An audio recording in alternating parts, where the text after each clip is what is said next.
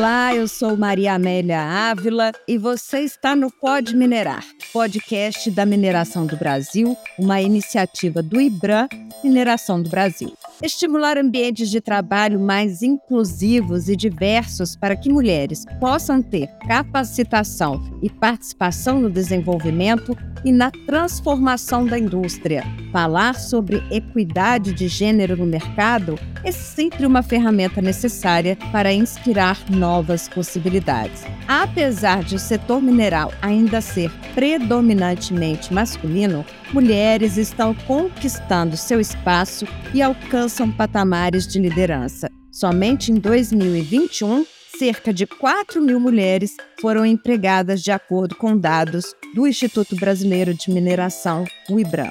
O início da carreira feminina na mineração é repleta de desafios, principalmente quando a escolha de atuação é uma quebra de tabu. Entre os dias 28 e 31 de março, o IBRAM realiza a Diversibran, a Semana da Diversidade e Inclusão na Mineração do Brasil. O evento vai debater a importância do aumento do número de mulheres no setor mineral, estratégia para atrair novos talentos e os desafios para uma liderança inclusiva. Na programação, um debate sobre a carreira das mulheres na mineração. E este é o assunto do episódio de hoje. Para falar sobre esse tema, nós convidamos Cristiane Sebastião, gerente de manutenção de estruturas geotécnicas na Vale e diretora no Women in Mine Brasil. Cristiane, muito obrigada pela sua participação. Tudo bem, Maria Amélia, Carolina, muito obrigada aí pelo convite e é um prazer enorme estar aqui hoje com vocês. A gente que agradece. A gente vai ter aqui também a Carolina Lobato, que a Cristiane já até antecipou, é diretora jurídica da Anglo América e membro da comissão jurídica do IBRA. Muito obrigada por você ter aceitado o nosso convite, Carolina. Estou muito feliz de estar aqui com vocês hoje e eu acho que essa conversa vai ser muito joia para começar a preparar a gente para Diversibran. Vou começar então com você, Carolina. Como é que foi a sua trajetória ao ingressar neste setor do mercado de trabalho? E como é que você enxerga as oportunidades de hoje em relação ao início da sua carreira? Maria Amélia, eu comecei na mineração quando eu era praticamente recém-formada. Eu tive um emprego antes de trabalhar na mineração, que era num escritório de advocacia composto predominantemente por mulheres. Na minha cabeça, eu sempre tive comigo que eu queria muito trabalhar dentro de empresas e meu pai tinha um histórico de mineração, eu gostava dessa área também. E quando surgiu a oportunidade de trabalhar numa mineradora, eu não pensei duas vezes e não foi nunca para mim um problema a questão do ambiente ser mais masculino. Então eu tomei minha decisão e fui. E já tem quanto tempo, Carolina? Então tem 13 anos. De fato, era um ambiente muito mais masculino do que é hoje. E, e que bom, né? Que a gente pode olhar para presente e ver que a gente evoluiu tanto. Mas era mesmo um ambiente muito masculino, inúmeras inúmeras reuniões e viagens de trabalho que eu era a única mulher no grupo. Mas junto com isso tinha uma falta de consciência, sabe? Então não era uma coisa perceptível assim que me incomodasse tanto. Eu fui vivendo aquilo e, enfim, lutando pelo meu espaço.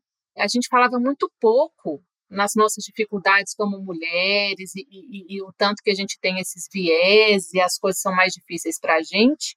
E, consequentemente, por falar pouco, eu tinha pouca consciência. E, e isso, hoje, eu acho que até me ajudou um pouco, porque eu fui lutando pelo meu espaço, pelo meu crescimento, e que bom que eu tive excelentes mentores ao longo da minha carreira no aspecto técnico e que não eram exatamente pessoas machistas, né? Que me deram as oportunidades para crescer. Mas hoje, tanto tempo depois, tantas conversas, né, muito mais consciente de tudo e dos ambientes que a gente frequenta e frequentava, eu vejo que eu passei por vários momentos na minha carreira que foram né, é, tensos desse ponto de vista e que eu não precisava ter passado, vamos falar assim, e que os homens não passam.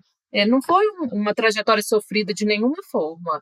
É, eu tive, como eu mencionei, né, pessoas que me suportaram muito ao longo da minha carreira, é, muitos, muitos homens dentro dessas pessoas que me suportaram e muitas mulheres, graças a Deus também, que foram também me puxando, que eu acho que é um dos grandes papéis que a gente tem, né? Uma ajudar a outra, uma puxar a outra e eu acho que ao longo do tempo eu fui me tornando mais consciente é, à medida em que eu fui crescendo também, ocupando mais espaço e mais consciente, eu pude também tentar fazer mais diferença na vida dessas outras mulheres que estavam ali chegando nesse ambiente.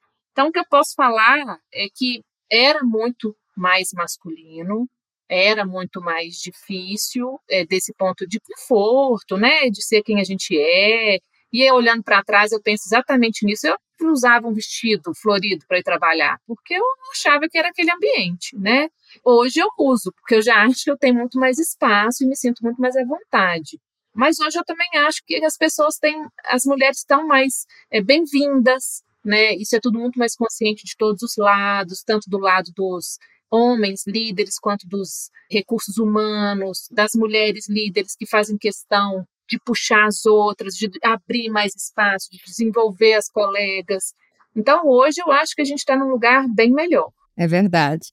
E você, Cristiane, conta pra gente a sua história, como é que foi ingressar nesse setor aí e como é que você enxerga também as oportunidades de hoje em relação ao início da sua carreira. Primeiro, né, é muito legal ver na fala da Carolina esse até despertar nosso de consciência também, né, de algumas questões que é, a gente nem entendia que estava enfrentando e hoje a gente tem muito mais consciência. É muito bom também ver esse despertar. Bom, falando um pouquinho aqui da minha trajetória, o meu interesse pelo setor, ele começou com a escolha da minha profissão. Então, em 2000, eu iniciei o meu curso de geologia. E o meu primeiro desafio foi a própria conclusão aí do meu curso. Eu me tornei mãe antes mesmo de me tornar geóloga. E aí eu precisei de muita coragem e de uma rede de apoio familiar aí enorme para conciliar a maternidade com um curso que tem tantas atividades de campo e viagens. Então, acho que o primeiro desafio foi aí. E aí, quando eu me formei, eu não consegui começar minha trajetória profissional logo de cara na mineração. As oportunidades que existiam aí nessa área, lá no início de 2005, quando eu peguei meu diploma e fui em busca né, da minha primeira vaga aí como geóloga, elas exigiam viagens, exigiam mudança, e nos processos seletivos, que foram muitos, sempre que vinha a pergunta: Você tem filhos? Eu já sabia que eu não ia conseguir aquela vaga já era um, uma, uma barreira que eu percebi ali logo, né, logo de cara. E aí eu ingressei, né, no início de 2005 ainda, no setor público e atuei alguns anos na gestão de riscos geológicos aqui em Belo Horizonte. E minha primeira gestora, ela foi uma mulher. E foi a primeira vez que eu também fiz um processo, foi a minha primeira entrevista com uma mulher e com uma mãe. E aí foi assim, hoje eu tenho muito essa consciência, né, que essa mulher ela conseguiu ver aí, né, em mim preparo acadêmico, potencial. E aí acho que foi a primeira vez naquela busca ali, né, da minha primeira vaga, que ser uma jovem de 23 anos com uma criança não era um problema. Uma força para você continuar. Sem dúvida, eu já estava ali habilitada em resolver desafios e problemas complexos. E aí, com poucos anos de profissão, ali mesmo eu tive minha primeira posição de, de liderança e continuei meus estudos. Aliás, eu nunca parei de estudar, é uma das minhas grandes paixões também. Eu comecei a dar aula numa faculdade para a turma de engenharia de Minas. E daí o desejo da mineração falou mais alto, né? E aí em 2011 eu comecei a atuar é, numa empresa de consultoria e desde então eu tenho trabalhado exclusivamente nesse setor. Eu vejo que na escola eu ainda estudei em turmas com número é, maiores de homens, mas a gente já tinha ali bastante mulheres na sala de aula, caso no curso de geologia. Agora, quando eu cheguei na indústria, a realidade era outra. E, e tanto que ainda né, nós mulheres somos hoje apenas 15% do nosso setor. Eu já percebo mudanças nas próprias universidades, nos cursos de engenharia, de geologia, né, e tantos outros que até então eram tidos como cursos muito que, que a gente tinha uma presença, né, masculina maior. Hoje a gente já vê um número representativo aí de mulheres. E nas oportunidades de ingresso no mercado, a gente está começando esse avanço. Eu acho que nos últimos anos, principalmente, a gente tem observado aí muitas empresas no setor iniciando para esse processo de mudança e fazendo, inclusive, processos aí seletivos buscando mulheres. Carolina, quais são os principais desafios para as mulheres que buscam uma carreira no setor mineral conquistar aí uma, um cargo de gerência ou de liderança, né? A gente sabe que tem aí os 15% que a Cristiane acabou de falar e que a gente vê que não é só na mineração que liderança e gerência para mulheres ainda são menor quantidade, né? Eu penso muito nesse assunto e eu acho que tem vários aspectos que a gente pode explorar na hora que a gente for discutir as dificuldades do cargo de liderança em si. O primeiro que eu posso falar é, que é o menor deles, mas que eu acho que existe também, é um pouco é, da falta de interesse das mulheres, assim, não interesse genuíno, tá? Mas assim, um pouco de medo. É, será que eu vou ter o tempo necessário para entregar, para estar tá disponível para essa posição? Será que a pressão vai ser muito grande para conciliar com as minhas outras áreas de vida? Porque todas, né, todas, não posso generalizar, mas muitas mães e muitas esposas e outros papéis que a gente carrega com a gente e que impactam muito, né, a nossa gestão de tempo e de vida. Então eu acho que tem um pouco de ainda um pouco de resistência das mulheres em lutar muito por esse cargo, mas eu acho que isso é muito muito pouco comparado com a resistência das empresas ainda com essas contratações. E aí eu falo no viés, sabe? que a gente ainda tem, e até em algumas mulheres mesmo, quando vão contratar pessoas para o cargo de liderança naquela busca pelas características, vamos falar assim, padrão de um gestor, que são muito masculinizadas ainda. Ai, a pessoa tem que ser assertiva, dura, firme, não sei o quê. E, e são, sim, predominantemente masculinas algumas dessas características que a gente ainda busca, sabe? É, quando vai buscar no profissional líder. E eu acho que esse é o maior dificultador, assim, é, anos-luz na frente desse primeiro que eu trouxe, porque a maior parte dos gestores que estão nas indústrias e na mineração, para contratar essas gerentes, são homens. Então, eles partem deles mesmos, né? Assim, eu sou sim, eu acho que tem que ser uma pessoa parecida, com as mesmas características, e que não são naturalmente as nossas, né? E aí eu acho que é uma luta que a gente, como gestoras femininas, temos que ter internamente todos os dias, né? Para a gente dentro das nossas áreas, desenviesarmos essas questões e tentarmos também é, fazer essas influências lateralmente, né, para os nossos colegas entenderem que não é isso que eles têm que buscar.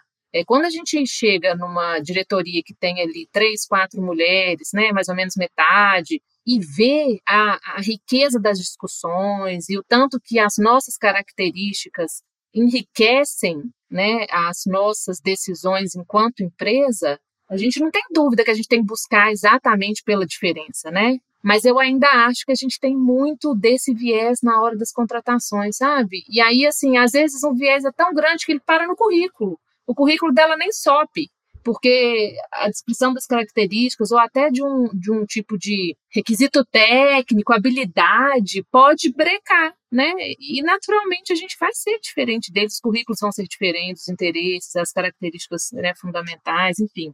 Então, eu acho que tem esses dois lados. Eu tenho muito, para mim, essa tarefa é, interna que é desmistificar a ocupação dessas posições e mostrar para todas as mulheres que isso é super possível e, e, fácil e a gente tem habilidade, a gente tem como conciliar a vida pessoal com essa vida profissional, ainda que em, em, em cargos mais elevados. Eu, eu, eu, fico assim muito ansiosa por passar isso para as pessoas e, e, e tentar trazê-las com essa vontade, sabe? Mas a gente tem essa resistência que eu acho que ela é muito mais grave, porque às vezes tem lá um interesse genuíno da mulher e, e para ela é mais difícil, porque tem todos esses vieses aí no momento da contratação. Cristiane, como é que você analisa essa questão? Quais são os principais desafios para as mulheres? Eu concordo aí com a Carolina, né, em relação a, a esses vieses, né, eles atuam como barreiras de fato, né, e eu vejo que deveria ser muito simples, assim, né? Para qualquer profissional, independente do gênero, para ele conquistar um cargo de gerência e de liderança, seria necessário desenvolver aí determinadas habilidades aí para esses cargos. No entanto, quando a gente olha para as mulheres, mesmo tendo excelentes habilidades, a gente ainda precisa quebrar algumas barreiras, né? Alguns desses vieses que a Carol comentou para conquistar esse espaço, né? E eu vejo que, embora essa inserção né, é, das mulheres no, no, no, mercado de mineração, ele tem sim aumentado, a gente tem questões estruturantes na sociedade.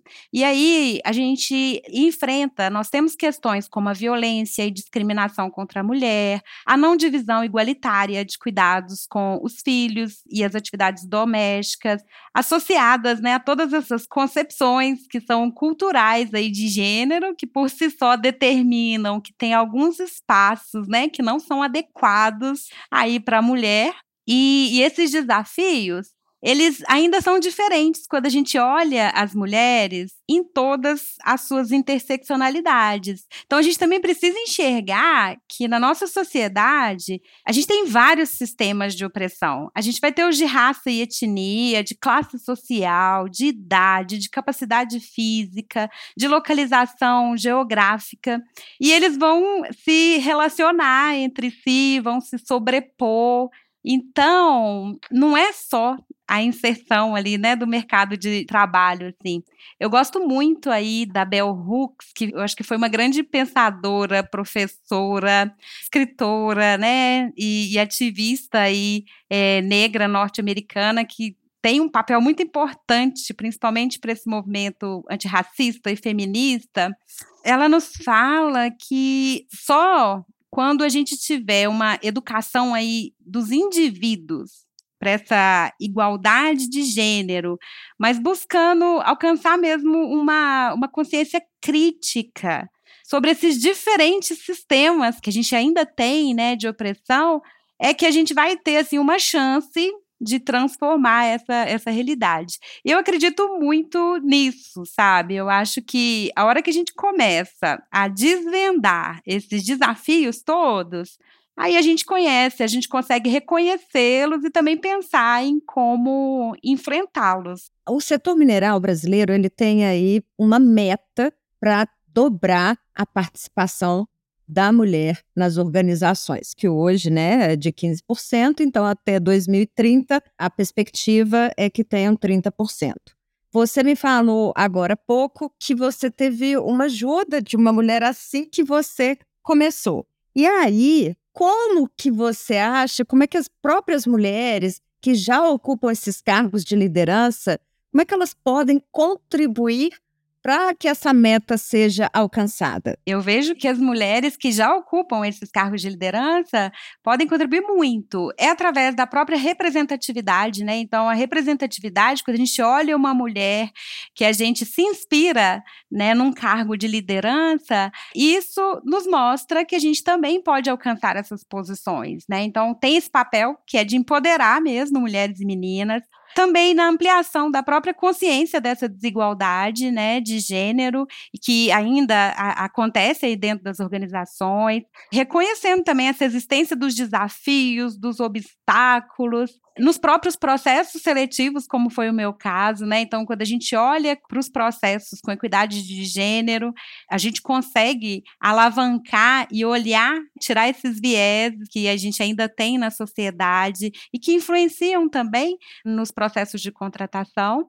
E eu acho que na construção, né, do próprio ambiente é muito importante também, né, a gente não focar só nessa no início da inserção da mulher, né, não é só números de inserção de mulheres, então a construção desse ambiente de trabalho inclusivo.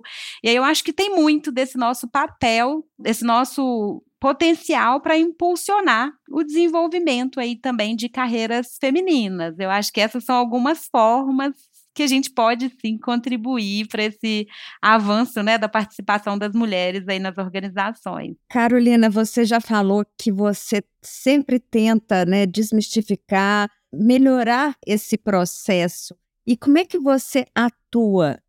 Né? Como é que você faz? Eu acho que uma das formas de desmistificar, que dá muito resultado, é vivendo e mostrando como é que, é, que as coisas são transparentemente, né? Então, assim, o meu horário de trabalho, ele é um horário que respeita buscar meu filho na escola, dar fruta para minha filha agora de manhã, que ela começou a dar fruta, comer, comer frutinha, é, levar no pediatra. E, e, eu acho que a minha equipe vive isso comigo, sabe? E isso é uma das formas que tem de mostrar que é, a gente está totalmente disposta, é, como empresa, né, a fazer caber as mulheres com tudo que elas trazem. E a gente traz esse monte de outras coisas, né? E a gente tem que demonstrar que podemos ser flexíveis, né, que podemos é, nos ajustar aos nossos horários de disponibilidades, que a gente traz, como eu disse mais cedo, né, muito na mesa quando a gente traz essa vivência diferente, esses traços, essas sensibilidades, essas percepções que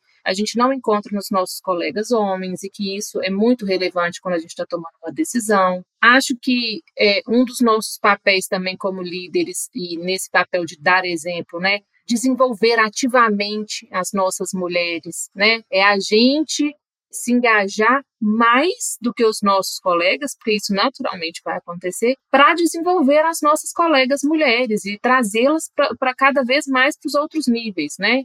Então, acho que a gente tem esses papéis, o Cristiano colocou super bem, né? A gente tem vários pontos aí que ativamente a gente pode atuar, e eu acho que, que fazendo e sendo os exemplos né, dessas questões todas, é uma forma de desmistificar e trazê-las para perto, né, e promovê-las ativamente, desenvolvê-las ativamente, ajudar a empresa nesses programas todos de retenção, de atração, e eu acho que isso até vai ser a gente pode discutir isso mais para frente um pouco, mas assim, a gente tem esse papel de trabalhar ativamente nesse desenvolvimento de políticas, né, que vão trazer essas facilidades, né, para o nosso ambiente, tornando mais confortável e mais atrativo para essas mulheres. A pauta ISD foi um fator importante no reforço da necessidade de evoluir em questões de diversidade, equidade, inclusão. Como é que a indústria da mineração tem caminhado nesse aspecto, Cristiane? A gente já tem né, alguns dados, inclusive, importantes sobre o avanço da pauta no setor. O, Women in Mining Brasil, ele como um movimento aí que tem um objetivo, né, de ampliar e fortalecer essa participação aí das mulheres, tem se empenhado em medir essa evolução da indústria em questões de diversidade, equidade e inclusão, mas muito focado né, na pauta de gênero. E aí, com isso, tem conduzido uma pesquisa com a, com a cooperação e participação das empresas que assinaram conosco aí uma carta de adesão ao nosso plano de ação para avanço das mulheres aí na indústria. E com isso, a gente tem uma visão geral aí dessa agenda de diversidade, equidade e inclusão no, no nosso setor, no setor de mineração, além de alguns indicadores de performance também relacionados à inclusão das mulheres. A gente está no segundo ano desse relatório e os dados né, do nosso último relatório, que foi lançado no final de 2022, eles já mostraram para a gente que a diversidade, equidade e inclusão é uma agenda cada vez mais estratégica. Então, antes, diversidade, equidade e inclusão era uma pauta que muitas vezes era uma responsabilidade exclusiva de recursos humanos. Agora, a gente já percebe que ela faz parte de uma agenda executiva, né? Então, nos seus reportes, as empresas têm demonstrado né, maior mobilização ali da liderança executiva em prol das iniciativas aí desse tema, e as organizações, elas inclusive têm atrelado aí por iniciativas, né, por exemplo, como bônus aí dos executivos aí de alto escalão, também a essas metas de diversidade, equidade e inclusão.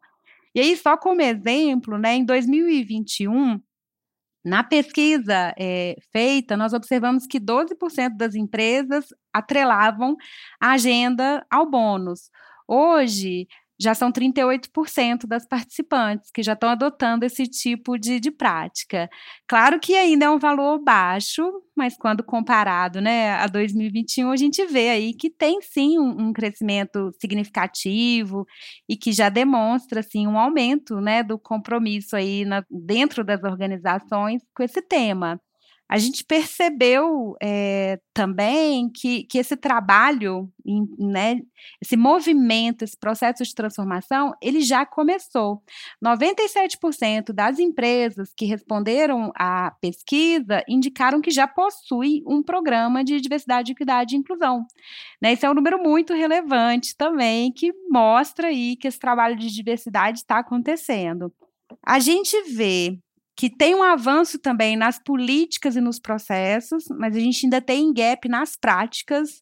Hoje a gente tem uma grande concentração nos fluxos de recrutamento, de seleção, de capacitação, nas próprias políticas internas de diversidade, equidade e inclusão. Porém, a gente tem um grande espaço para implementação das ações com foco na aceleração das carreiras de mulheres. Então, o, o dado mostra para a gente que 74% das empresas né, que responderam aqui pesquisa, elas oferecem capacitações considerando aí diversidade, equidade e inclusão. Mas, ao mesmo tempo, 59% disseram que não tem ainda um programa voltado para desenvolver mulheres líderes. E, além disso, a hora que a gente vai conversar sobre promoções, sucessões de mulheres, monitoramento de diferenças salariais, né? Não ocorre ainda com a frequência aí necessária, talvez, dentro das empresas, assim. E uma última percepção também importante é que a gente tem oportunidade também de melhorar a medição dos impactos sociais. Quando a gente vai falar de diversidade, equidade inclusão, quando a gente vai falar também né, de gênero, a gente precisa olhar não apenas dentro da empresa, mas também para esse entorno, né, como a comunidade local, fornecedores, e aí a gente percebe que as iniciativas, né, ainda são poucas nessa, nessa esfera, assim. Carolina, é, esses números apresentados aí pela Cristiane são muito importantes e mostram que está tendo um avanço, existe um avanço, mas que ainda é preciso muito trabalho, né? é preciso muito trabalho. Gente, a Anglo, desde 2018, tem um grupo de afinidade de mulheres. E o, um dos principais é, objetivos do grupo de afinidade de mulheres, que eu lidero hoje em dia, é a gente identificar onde estão as dificuldades, onde estão os desconfortos, criar planos de ações que vão endereçar esses pontos todos. E é um grupo, assim, super ativo, a gente faz reunião uma vez por mês entre o grupo completo e os subgrupos de ação fazem reuniões aí duas vezes por mês, pelo menos. Eles têm, assim, super apoio da diretoria. Praticamente tudo que eu já vi sendo pedido, né, solicitado, indicado como uma ação necessária, a empresa foi feliz e, e aceitou e quis fazer e se engajou mas é muito pouco ainda, né? Assim, nossa, é, a gente já andou muito quando a gente olha para 2018, mas quando a gente olha para frente, a gente ainda tem tanta coisa e às vezes a gente acha que a gente está fazendo uma coisa que vai dar muito resultado, por exemplo, programa de desenvolvimento de mulheres, é, mentoria específica para mulheres, plano de sucessão com foco nas mulheres, turmas de desenvolvimento de capacidade mesmo, como a Cristiane falou, só focada nas mulheres. Isso tudo está lento, está implementado, tem alguns anos já que a gente tem essas coisas caminhando, claro que é amadurecendo a cada ano, mas assim, a gente ainda não consegue capturar o resultado tão rápido quanto a gente acha, porque eu acho que ainda tem muito viés, né? A gente precisa de contar com turnover para poder colocar mais mulheres nessas posições de liderança e, e às vezes assim, pelo menos a nossa realidade é que quanto mais você sobe, menor é o turnover então, assim, a gente fica naquela, é, naquela expectativa de ter mais turnover, que olha que ruim, né? Eu não quero que minha empresa tenha turnover, mas eu estou meio querendo que tenha, para eu poder colocar mais mulheres ali naquelas posições. Então, assim, eu acho que a gente tem muita coisa a ser feita. Acho que o nosso potencial de impacto para fora, que é um ponto que a Cristiane colocou, é, é, muito grande e concordo que ainda é pouco explorado. Então, por exemplo, é, exigir dos fornecedores né, políticas e, e engajamento nessas causas, planejar e executar ações nas comunidades do entorno que empoderem essas mulheres, e não só para fazer quitanda, não só para fazer trabalhos assim tipicamente femininos, mas para serem profissionais em qualquer área que elas quiserem, né? Então assim, a gente começou a fazer trabalho nas escolas do entorno para ver se a gente consegue trazer as meninas, né, para pensarem mais nos seus futuros, saindo dessa casinha, né, do, do das, das, profissões muito femininas, assim, que normalmente estão ali muito nas cidades menores do interior. Então, a gente tem trazido muito essa discussão para elas, para ver se elas veem as nossas profissionais e, e vão se despertar para isso. Programas especiais só de desenvolvimento de capacidade técnica para soldadoras, para outras funções, assim, que não também são tipicamente masculinas. Então, assim, acho que tem muito a ser feito acho que faz parte né, do, do que a gente falou na, na pergunta passada, que é da nossa responsabilidade como líderes. Né? A gente tem que se engajar e provocar as empresas a terem todas essas políticas. E eu acho que a gente tem que ter um pouquinho de paciência, assim, porque a coisa precisa de tempo. Né? Então, assim, a gente está lá com um monte dessas políticas já em andamento acontecendo, muitos desses programas já assim mais maduros, mas a gente precisa de um tempo para correr atrás dessa, dessas vagas, né? Então, assim, Acho que a gente já fez muito. A gente acompanha essas metas lá na Anglo, assim, especificamente as metas de diversidade e inclusão a cada quarter. O CEO global acompanha cada quarter. Ele faz perguntas sobre essa meta do mesmo jeito que ele faz perguntas sobre a meta de produção, né? Ela está na pauta do mesmo jeito que a produção. Mas a gente não consegue fazer um shift tão rápido quanto às vezes até a gente consegue fazer na produção. Então, assim, é um, um, caminhar lento. Acho que a gente já fez muito, muito, muito. Se a gente olhar na época que eu e Cristiane aí entramos no mercado de trabalho, como a gente falou, mas tem muito mais coisa para ser feita, né? Então acho que a gente tem esse dever de influenciar, de exigir, né, que as empresas tenham esses programas e todas essas políticas e acompanhar de perto pegar o exemplo da empresa do lado, numa coisa que a gente ainda não tinha pensado, trazer para dentro de casa, compartilhar as boas práticas, porque não vai faltar mulher, né? Isso aí a gente sabe, somos 50% aí da população. Então a gente tem muitas mulheres por aí, mas a gente precisa fazer todos esses programas e, e né, engajar muito na atração para que elas venham e queiram ficar que é outro ponto, né? Quererem ficar. A gente precisa que elas queiram ficar, a gente precisa de um programa. É um plano de carreira, né? Isso, e de retenção, né? Que elas vão, que elas vão olhar para frente, vão ver as suas trajetórias ali e vão se sentir confortáveis nas suas é, múltiplas tarefas e múltiplas é, necessidades, né? E, e, isso não vai ser um problema para elas, enfim, é toda essa construção de um ambiente que realmente abrace, né, a diversidade como um todo. E é uma mudança cultural, né, Carolina? Aí, é, como a gente já entendeu que é urgente, eu acho que a sensação é sempre que é muito pouco ainda, né? E é claro que dá para acelerar também, é possível e a gente precisa acelerar, só que não se muda a cultura tão rápido, né? Então, acho que fica essa sensação sempre de que é muito pouco, que a gente avançou pouco ainda. E Cristiane, tem um ponto que assim eu sempre falo que é nós mulheres somos muito conscientes hoje de tudo que nos cerca, dessa realidade, dessas dificuldades.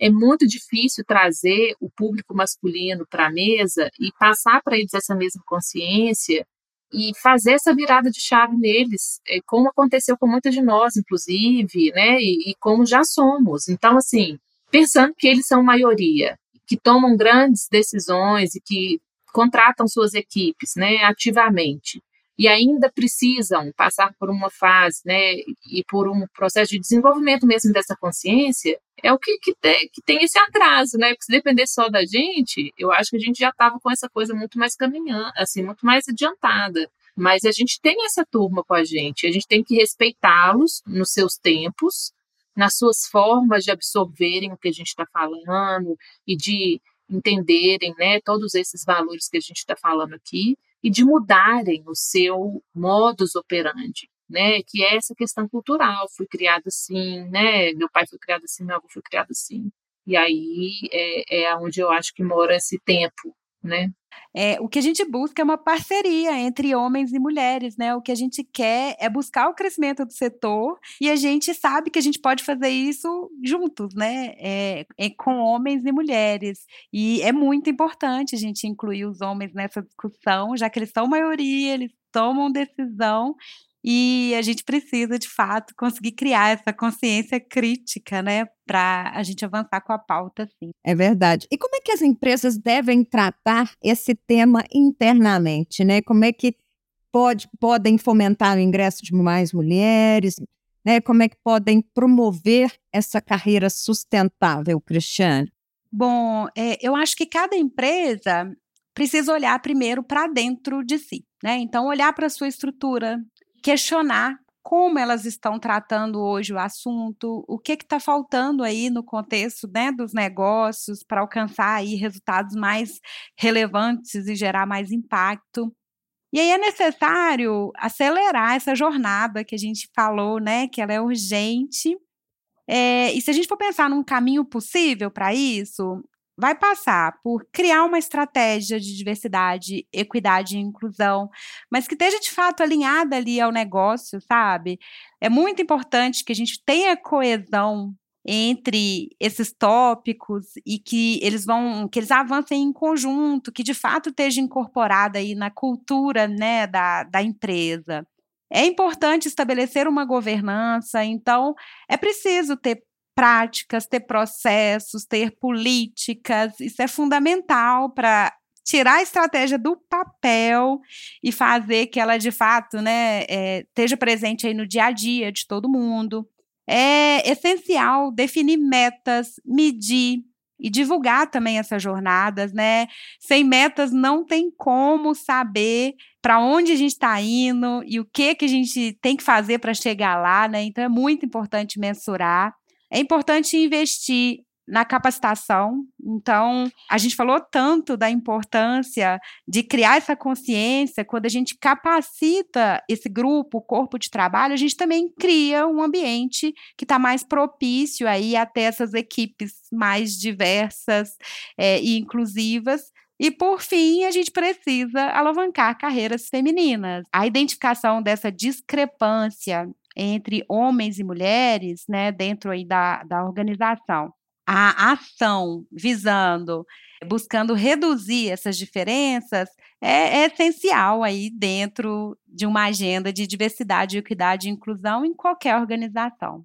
Bom, para a gente finalizar, eu gostaria que vocês deixassem aqui uma mensagem de incentivo para que mais mulheres construam uma carreira na indústria mineral dizendo por que, que é importante, né? O que, que vocês acham, como é que vocês conseguem aí incentivar uma mulher a aumentar a participação feminina no setor e também que compartilhasse a expectativa aí com o painel na Diversibran. Eu vou começar então pedindo para Carolina deixar essa mensagem.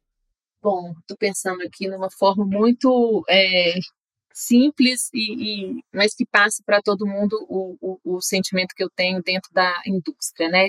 Acho que é um terreno muito fértil para sustentabilidade e para mudar a vida das pessoas. Eu acho que a gente tem muita oportunidade. Eu acho que normalmente, né, é, as minas estão em cidades pequenas, em comunidades simples que precisam de muito suporte e que respondem né, a esses investimentos de forma muito positiva. Então, eu acho que é um, uma carreira que dá para a gente um senso de propósito muito legal.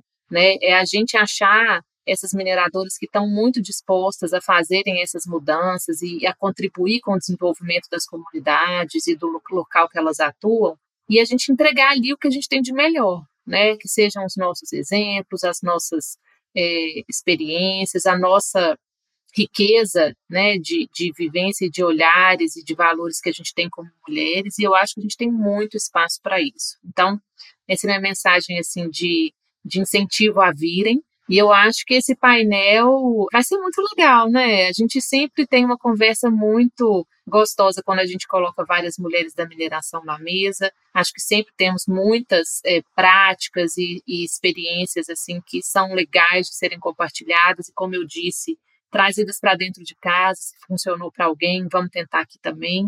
A gente está aprendendo junto.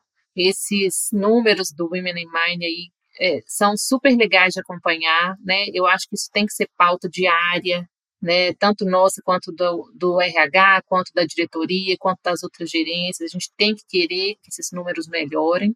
E é isso. Estou é, muito animada e, e venham participar com a gente aí do Diversibran. Cristiane. Gente, não resta dúvida, todo estudo que a gente vê mostra a mesma direção, assim, né? A diversidade, ela é essencial para qualquer negócio que tenha a intenção de não apenas sobreviver, mas crescer aí no, né, nos próximos anos. E são muitas as vantagens, né? Então, a gente vê números nas pesquisas de melhoria da, na reputação das empresas, de aumento na criatividade do ambiente, na inovação, próprio processo mesmo de crescimento, de lucro aí das empresas. Então, a gente não tem mais dúvida que tem muitos benefícios em trazermos mais diversidade aí para o nosso setor, né? Agora, a gente vai precisar é da ajuda de todo mundo, porque a gente vai precisar de dar passos mais largos aí nessa pauta. E aí eu vejo que para assim, para a gente chegar no, no setor de mineração, né, que ele de fato seja um local com presença feminina, tudo que a gente conversou aqui, que essas, essas, essas mulheres também sejam respeitadas aí em todos os níveis da organização, que estejam nesses espaços, né, e tomem decisões. A, a jornada a gente viu que ainda é longa. Tanto, eu acho que a sociedade como um todo, as empresas aí do setor, o governo, a academia, os próprios sindicatos, né, precisam aí de mais participação feminina. Todo mundo precisa ampliar esse olhar em prol da, da igualdade de gênero. E essa é a minha maior expectativa aí dentro do, do da, da né, no Diversibram, é ampliar essa discussão. E aí, para as mulheres, né, eu, eu, eu falo que a mineração é para vocês também, e a gente precisa de vocês nesse desenvolvimento do setor. Muito bacana, muito obrigada pela participação de vocês aqui no Pode Minerar. Eu gostaria de agradecer a presença da Cristiane Sebastião, que é gerente de manutenção de estruturas geotécnicas na Vale, diretora no Women in Mine Brasil. Muito obrigada pela sua participação, Cristiane. E Carolina Lobato, diretora jurídica da Anglo América e membro da comissão jurídica do IBRA. Muito obrigada também. Muito obrigada, Maria Amélia. Foi um prazer. Cristiane, muito legal trocar as figurinhas com você. E vai ser muito legal a gente se encontrar na diversidade. É isso aí, muito obrigada, Maria Amélia, Carolina. É um prazer, né, conhecê-las e a gente conversar um pouquinho. E tenho certeza, né, que no Diversibran a gente se encontra e vamos avançar nessa discussão em prol desse tema. Obrigada. A gente que agradece. O Pode Minerar é o podcast idealizado pelo IBRAM. Está disponível para você por aqui semanalmente. Para não perder os próximos episódios, siga o podcast no seu agregador de áudio favorito. Para saber mais sobre o IBRAM, acesse www.ibram.org.br e não deixe de nos acompanhar por aqui semanalmente. Um abraço e até o próximo episódio.